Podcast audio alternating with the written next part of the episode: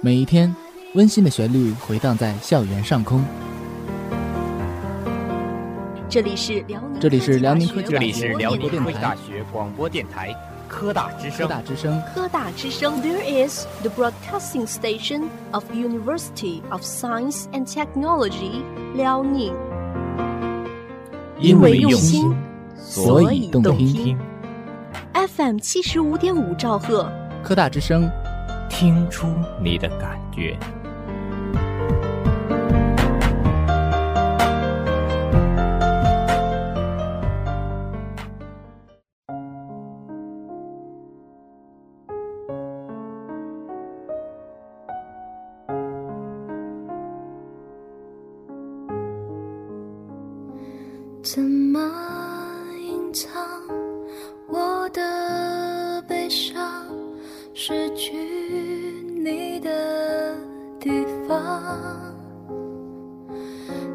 的发香散的匆忙，我已经跟不上。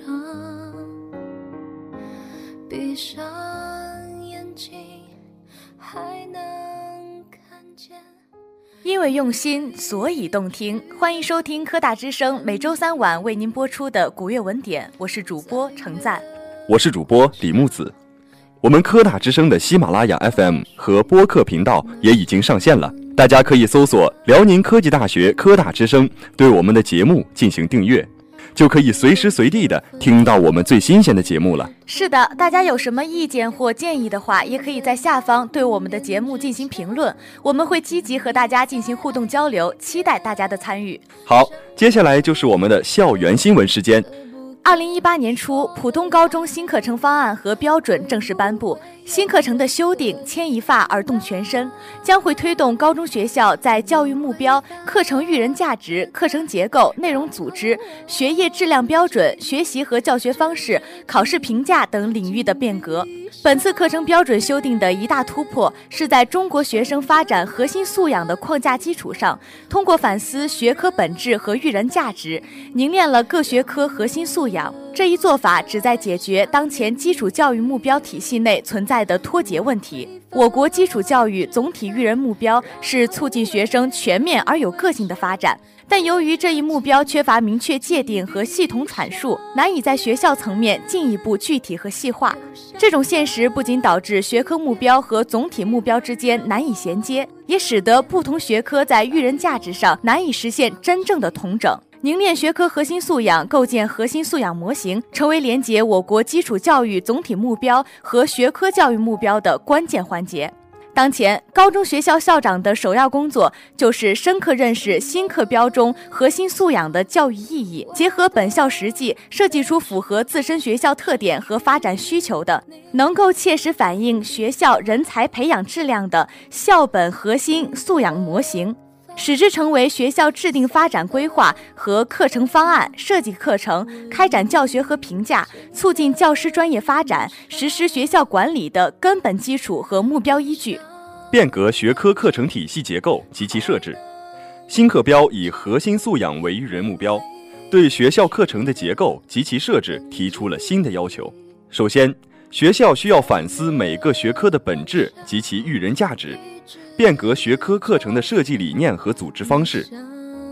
当前，学校对学科课程的认知通常还停留在习得学科知识的层面，缺乏对学科本质和学科育人价值的思考与挖掘。学校需要站在素质培养的角度，重新审视学科课程的教育意义。一些学校的学科课程设计更多的是将理念、原理和方法以结论的方式直接呈现给学生，缺乏与学生经验的整合。学科课程设计应该将学科逻辑与学生经验充分结合，从核心素养、学科内容和主题情境三个维度组织与设计。学科内容的设计要强调学科大观念和知识技能的结构化，突出学科实践，渗透学科思维方式和探究技能。主题情境的设置要从学生日常生活出发，创设有意义的真实情境。与学生经验建立密切关联，螺旋上升的任务或活动系列，促进学生核心素养的持续发展。跨学科整合课程对培养学生跨学科素养具有特殊价值。其中，儿童在入学之前就是以一种整合的经验的方式与现实环境互动的。在这一过程中，儿童完成早期能力的发展、自我的形成以及社会互动方式的塑造。入学后，分学科的学习有助于儿童从不同学科视角认识世界和解释世界，进而更为深入的体验和反思日常生活。但这种深入是以割裂原本一体化的生活环境为代价的。创设跨学科课程或综合性社会实践，旨在为学生提供现实世界的复杂情境，让他们有机会整合和运用不同学科的观念、方法和工具，生成可迁移的知识和技能。现实问题的解决和社会性实践。发展了学生批判思维、团队协作和主动创造的意识和品质，从而更好地适应现实社会和建设美好未来。创建促进学生素养发展的学校文化，以核心素养为育人目标。学校需要改变学生的学习方式和育人模式。新课标背景下，学校要变革课堂教学模式，从知识本位、教师中心向素养本位、学生中心转型。学生核心素养的培养需要以现实情境为载体，情境赋予学习活动以意义，提供了实践反思和社会互动的基础。学校需要变革既有的学科本位、知识导向、讲授为主的课堂教学模式，激励教师创设贴近学生经验、能够承载育人价值的各种真实情境。让学生基于问题、任务或项目式的活动方式，开展自主、合作和探究性的学习。学习不应囿于一室之内，学校要让学生经历复杂多样的真实情境，在有意义的活动和任务中实践、反思、讨论和质疑，培养思维方式和探究模式，建立情景、观念和结果之间的灵活关联。事实上，核心素养的内涵早已超越传统意义上的能力，它指向学生身心健康成长和人格健全发展。而这样的成长和发展，需要开放的、灵活的和公正的环境提供支持。大量研究表明，儿童只有生活在一个充满关爱、包容、安全和支持性的环境中，可以自由探索，允许不断失败，才会形成具有批判精神和创新精神的个性品质，从而积极探索未知，敢于迎接挑战。学校需要尊重作为鲜活生命和独特个体的每一个学生，相信每个学生都具有成长的心向和潜质，都值得拥有发展的权利和成功的机会。同时，学校需要从一立场出发，创设以人为本的育人环境，建设促进学生发展的学校文化，重构学校管理模式和工作机制，以核心素养为育人目标，对学校的教学管理、资源配置、教师评估及专业发展等方面提出了新的要求和挑战。首先，学校要突破一个学科一课堂的日常教学管理定式，从学习或教学活动的现实需求出发，合理组织和安排教学时间，不管是学科还是跨学科课程，解决真实的情境化任务都难以在一堂课内完成。学校需要根据实际情况组织教学，打破现场参观、反思写作式的社会实践套路，要从实际出发。设计有意义、有深度的活动，给予学生充足的实践机会和探索时间。其次，要转变传统的教室观念，根据素养培养的需求设置功能，按照新型学习方式进行资源配置。在素养导向的学习方式下，教室会逐渐从教师讲授的场所，转变成为兼有实践、讨论、实验、展示、分享功能的教育场所。尤其在现代信息技术环境下，学生在教室中不仅仅是为了获取知识，也是在从事创造知识、参与人类实践的活动。再其次，要变革教师评价方式和管理模式。素养的培养是一个长期的、潜移默化的过程，虽然蕴含在每一次的学习活动中，但不可能通过一堂课一蹴而就。学校要改变知识学习范式下堂堂清的评价理念，从结果导向的教师评价向过程导向的教师评价转型，重点关注教师专业实践的理念和质量，要尊重教师工作的专业性，赋予教师充分的专业自主权和灵活性。只有教师自己得到充分的尊重和支持，才能期望以学生为本的育人环境成为可能。学校要以核心素养本位的育人目标为依据，不断完善课程体系、教学模式、评价机制和学校文化建设，构建有实质内涵的质量话语体系，将学校打造成真正促进学生核心素养发展的学习共同体。今天的校园新闻就先为大家播到这里，下面的时间马上进入我们的古乐文典。我的爱扩散在方圆几里，近的能听见你的呼吸。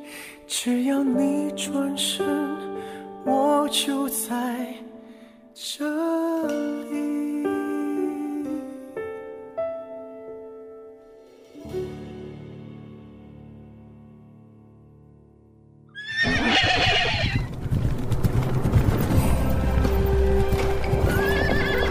宝塔凌云，一日江山无边清净；金灯戴月，十方世界，何等悠闲呐！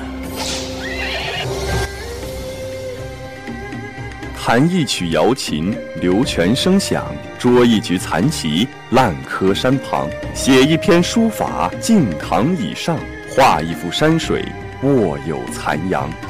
春来百花齐开放。夏至荷花满池塘，秋后菊花金钱样，冬至腊梅带雪霜。在这里，你能感受文学的乐趣；在这里，你能发现文学的魅力；在这里，你能品味文学的盛宴；在这里，在这里，在这里，在这里，在这里，在这里，在这里，在这里，驻足古乐文典。感悟生之行修。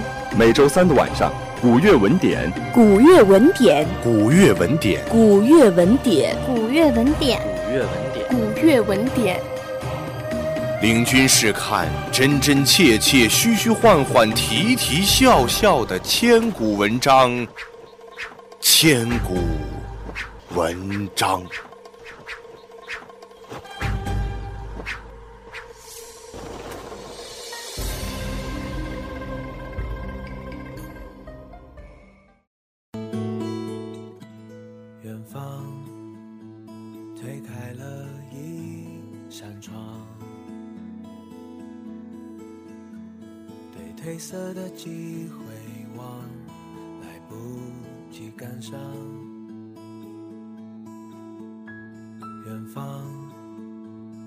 张开一双翅膀，雨雪风霜从未彷徨，扛起梦想。你说你早习惯。欢迎收听本期的古月文典，我是主播李宝庆，我是主播王新瑞。从这一期起，古月文典就要开设校园专栏了，面向广大学生收稿，无论是散文还是小说，亦或者是诗歌，只要你写得好，我们就敢读。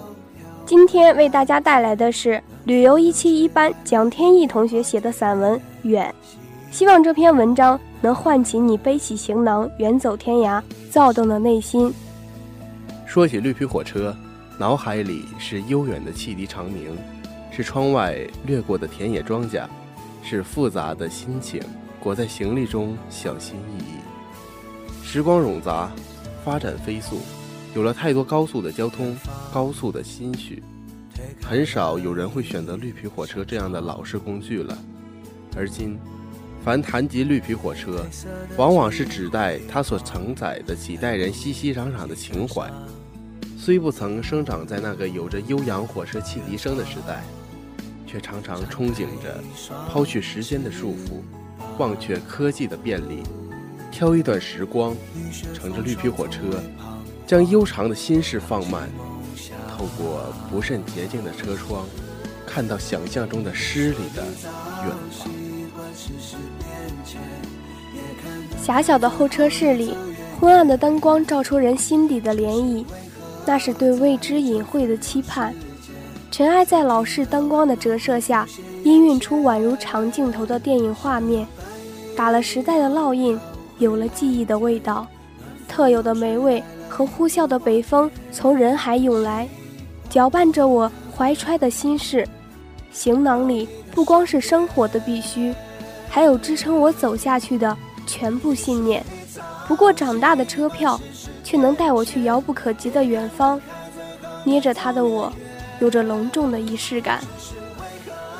入了这节车厢，旅途便开始了，没有回旋的余地。我带着一腔孤勇，闯入远方的远。铁皮车厢里有着“祝您旅途愉快”的标语，那是深绿色的宋体，意外抚平我平静假面下的暗自慌张。墨绿色的车皮和蜿蜒的卧轨。我从火车驶出的狭窄的空间里，望见荒芜的远方。是了，无法回头的旅途，未知的前方，有所希冀的就值得尝试。带着不撞南墙不回头的野心，去搏一番天地。或许，远方的远是南方的温润，是北国的凛冽。或许远方的远。是相逢的欣喜，是离愁的别绪。或许远方的远是前进的初心，亦或是堕落的起源。空气中混杂着廉价香水的味道和泡面诱人的香气，耳边吵嚷着天南海北的口音。小的时候总是羡慕可以四处行走的人，可是临了才发觉。不是所有的说走就走都是潇洒恣意，眼前不见苟且，远方未必有诗。可我愿带着落牙惊风般的决绝，去对崭新一探究竟。我终究放不下那些日久的情谊，惯见的景致。复杂是透过斑驳车窗看到电线交叉的瞬间，是看到黄昏红霞的一刻油然而出的不可名状。火车上可以看到各色的人。各色表情在慢慢悠悠的速度中放大、定格，活像佛经里说的“众生百态，千万思量”。读万卷书不如行万里路，行万里路不如阅人无数。不同的人是平行时空里自我的折射，比火车本身更具魔力的是装载的人，承载的故事。狭窄的通道放不下一件大的行李，容不下两个并排而行的人，排列拥挤的座位，无处安放的腿脚。窗外有着延展着望不到头的铁轨，升腾晕染的烟霞，和一块接着一块的田野地。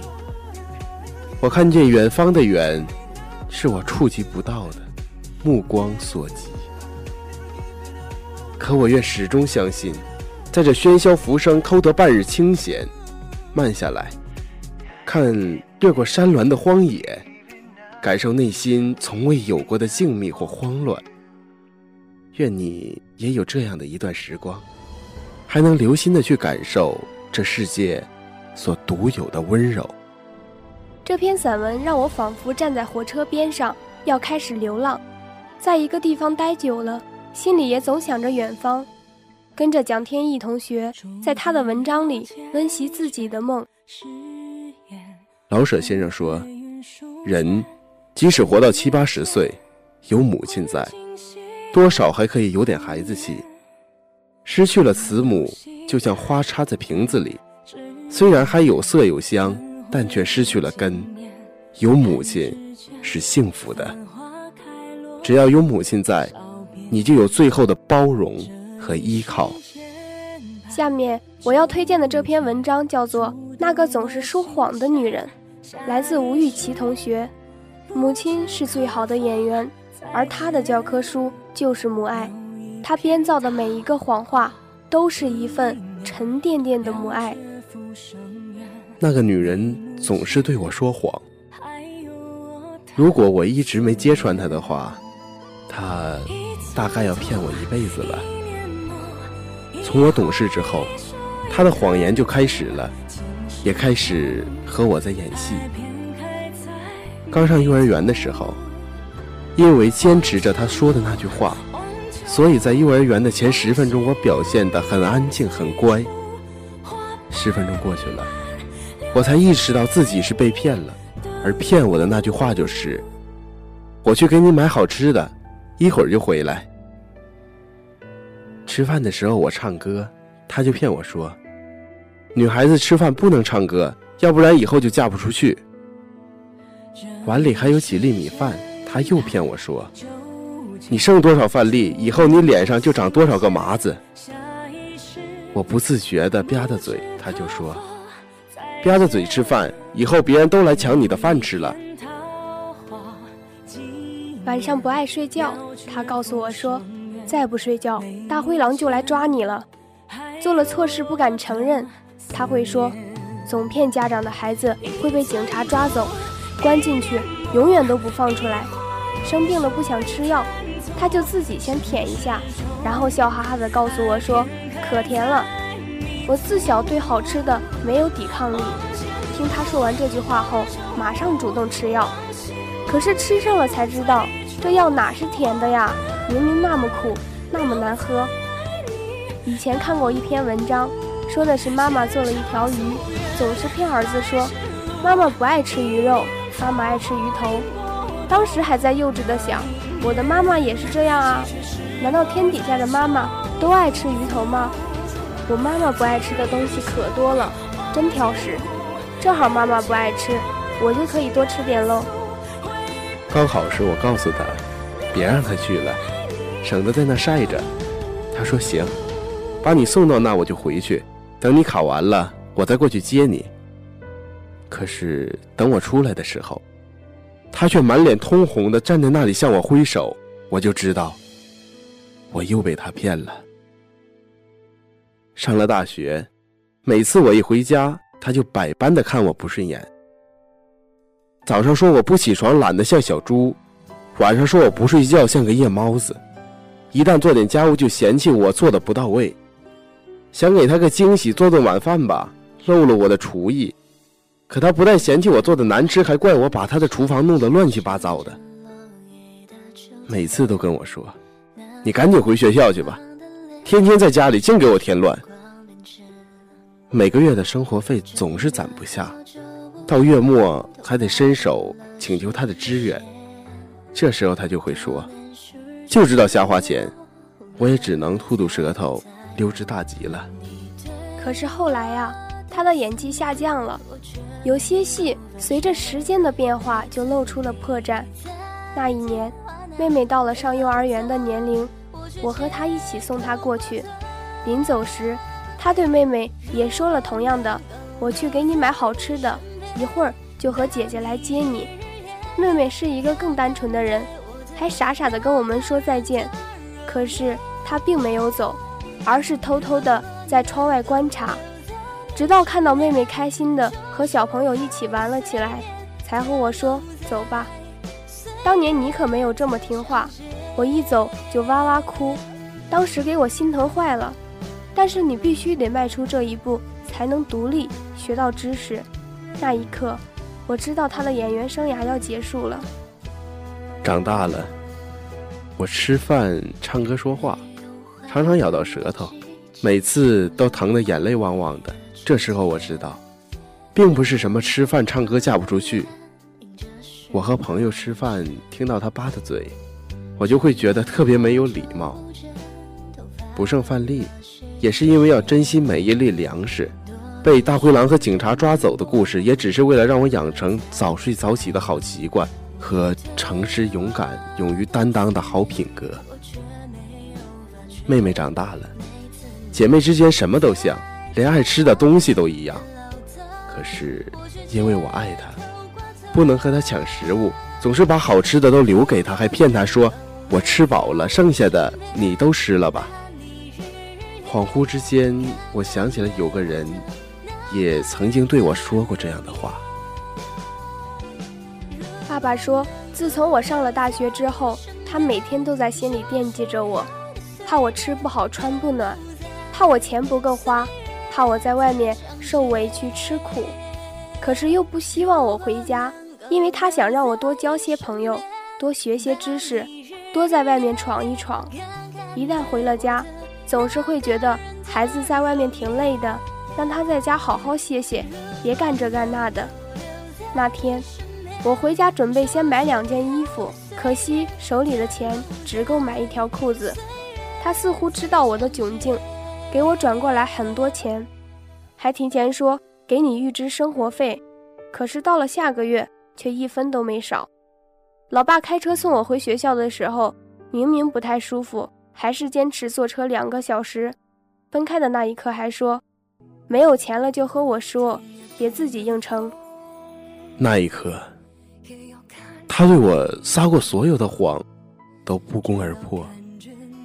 他是我见过最好的演员，而他的教科书就是母爱。这个女人叫妈妈，她编造的每个谎话，都是一份沉甸甸的母爱。我想，大概以后的日子里，我所能做到的，就是像她过去骗我一样去骗她，别再让她为我担心，做一个能够撒谎的女儿。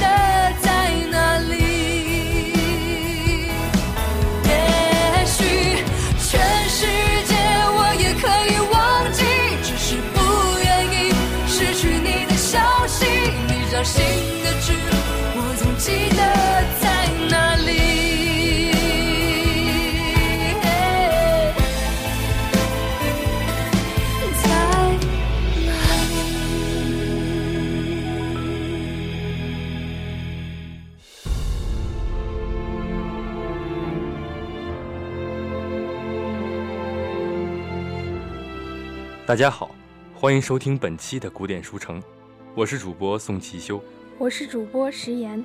三毛曾说过：“岁月极美，在于它必然的流逝。春花、秋月、夏日、冬雪，人生无数次邂逅，然后逗留再消失。很多人都是这样擦肩而过，成为彼此生命中的过客。”今天为大家带来的是自动化一六一班林尹瑞同学的《最美的相遇是邂逅》。带我们走进侯门王府最美的邂逅。我打江南走过，那等在岁月里的容颜如莲花的开落。东风不来，三月的柳絮不飞。你底心如小小寂寞的城，恰如青石的街道向晚。琼音不响，三月的春雷不接。你底心是小小的窗扉紧掩。我哒哒的马蹄是美丽的错误。我不是贵人，是个错误。这一直是我最喜欢的一首诗，想象过很多关于这首诗的故事，所以按捺不住的写了。近来金陵城内格外热闹，因为那个维护大梁北境三十年安稳的大将穆王萧元衍，终于被皇上赦免入京了。当年的王府被重新修缮扩建，气派更胜当初。俨然是京城之最，每天去穆王府登门拜访者络绎不绝。但奇怪的是，穆王入京后，除了面圣谢恩外，一不拜访故交，二不会见访客，对外只说王爷一路舟车劳顿，不甚疲乏，暂不出门。今日的雪下得真大，那日也是下的这般大雪呀。一个一身戎装的男子。独立窗前，似是低语，又似是在询问三十年前被贬谪离京前夜，此地的那三个醉酒抚琴的，激暗大笑的身影。他静静地站着，如山岳般沉稳，虽谓之冰刃，周身却弥洒着英武之气。他就是京城的街头巷尾都在议论的人物，穆王萧元言。王爷。三十年前埋在梅花下的梅花酒，属下已命人取出，同往常一样用红泥小炉温着。但是暗己，属下自作主张的置于梅园了。王爷身后出现了一个黑衣男子，看年岁似乎和将军相仿，是王府的管家，也是王爷的副将。童哥，这么多年了，你在梦里回过这儿吗？罢了，我们去梅园看看吧。王爷轻轻地摇摇头，似是在懊恼什么。话毕，便先一步向着梅园走去。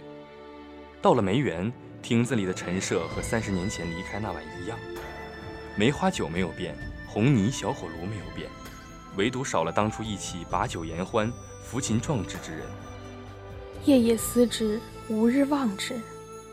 童格突然开口说道：“每次王爷遇到危险时，总是望着京城的方向，回到这片梅园，这棵梅树下。而每一次，属下都陪着王爷回来一次。”王爷看着童阁，眼里的孤独似乎淡了一点。是呀，三十年了，如今想来，那天喝的梅花酒的味道，真是令人怀念啊。王爷轻轻地叹了口气。又把目光投向了院子里盛放的红梅，那一簇簇的红色光影，同着这白茫茫的世界一同晕染开来，似乎时光又回到三十年前，那个同样飘着大雪的日子。穆王是先王的第六子，也是几个王爷中最有才华、最得父皇宠爱的一人。但是先王突然驾崩，整个京城都变了天。他也因为一些莫须有的罪名，被贬黜到战乱频频的大梁北疆。往日里门庭若市的穆王府，在一夜之间冷清下来。朝臣们纷纷选择和他划清界限，明哲保身。离京城前夜，只有好友楚一枝来为他送行，与其同来的还有一个背着琴的红衣女子。楚一枝是功臣之后，家中代代忠良，为国尽忠。但此人一不爱沙场的刀光剑影、运筹帷幄，二不屑官场的阿谀奉承、步步击轨，只爱结识江湖上志士，为人慷慨大方、热情豪爽。而今在这偌大的京城里，只有他肯来，也敢来为穆王萧元衍送行。临行前晚，远远的就听见童阁喊了声：“楚少爷，是楚一之来了。”自己走出房。迎他，一志，你来了，怕你不来，也怕你来呀。话刚出口，就见到一志旁边还站着一个背着琴的红衣女子。这位姑娘是？穆王很是惊讶。她名离殇，是我在江南所结识的，颇通音律，胆识过人，玉手执琴，走遍了半个中原，是个不让须眉的女子。此番江南之行，最大的收获莫过于结识了离殇。收到你的书信后，我几乎是马不停蹄地赶往回来。而离殇也想结识一下你这名动天下的穆王爷，分外垂涎，便一同前来。在下失态了，还请离殇姑娘莫要在意。我是被贬黜之人，唯恐连累了姑娘，还请姑娘在府中不要拘谨，尽管参观。作曲不必在意什么繁文礼节，只是这样的好景致，于我而言，怕是将要成为深夜里的一场旧梦。严重了，我并未觉得有何不妥。萧兄也不必客气，与楚兄一般唤我离殇即可。大丈夫不论身处顺境逆境，都当像那红梅一般，凌寒绽放，自赏芳华，自怨自怜，不过是女子之态。北疆如何？京城如何？王爷若有雄心壮志，天下之大，处处都可施展。梅园红瓦的小亭子里摆上一张长桌，桌上摆着一个红泥小火炉，酒已经煮过一盏。梅花酒的清香在园中与梅花的香气交融碰撞，不必刻意嗅之，便被这梅香撞了满怀，仿佛酒不醉人，人自醉。酒到酣时，便奏上一曲，以全此景此情。记忆到了这里，便开始模糊了，不记得谈论了些什么，只记得絮絮叨叨地说着，比划着。离殇将一直背着的琴取下，抱着琴走到梅树下，开始抚琴。琴音由低缓悠扬到流畅清越。低时如清晨穿过树林的阳光般和煦，急时如春雷后的第一场春雨般急促。穆王何一之，则是合着离殇的曲子以掌击案，与离殇同奏。不知为何，与离殇明明只是初识，却能对离殇之琴音有切肤之感，仿佛能从这琴音中听到离殇的心语。那个大雪纷飞的日子里，那个被一团红梅包裹的园子里，装着微醺的抚琴之人、唱和之人、击案之人。许是那日园中的梅花开得太盛，红梅与红衣交织在一起的光芒遮住了离殇的脸庞。穆王看不清他的样子，看不清他在弹奏中是否时而蹙眉，时而落泪，时而欢乐。许是因为看不清，对他琴音的共鸣反而更深切。他的琴音时高时低，一时是春日融融，一时有金铁之声炸裂耳畔，一时是长长嗟息，一时又是凌云壮志宣言。这些年支持着他从一次次的生死战场坚持下来的。就是这一首琴曲啊，他的记忆总是模糊的，但是这首琴曲留下的刻痕从未浅淡。王爷，王爷！童阁的喊声将穆王从回忆中扯了出来，他的耳畔仿佛还萦绕着那日的琴音，笑颜不舍清醒。罢了罢了，许多人许多事，终究是镜花水月才美。湖中的月灵动明亮，但若是用手触碰，少了那份距离，就成了裂纹般的涟漪，使了幻想，也便失了美好。最念念不忘的，也许往往是相逢最短的。正如未来充满希望，不过因为未知的模糊中，幻想无限美好。正如最美的相遇，都是邂逅。不知不觉，时间过得真快。这一期的古乐文典又要和大家说再见了，感谢大家的收听，也欢迎大家登录三 w 点 ustl 点 edu 点 cn 在线收听本期节目。本期编导赵凌博、王思琪、周慧敏、杨凯，主播宋吉修、李木子、李宝庆、程赞、王新瑞、石岩。让我们下期再见。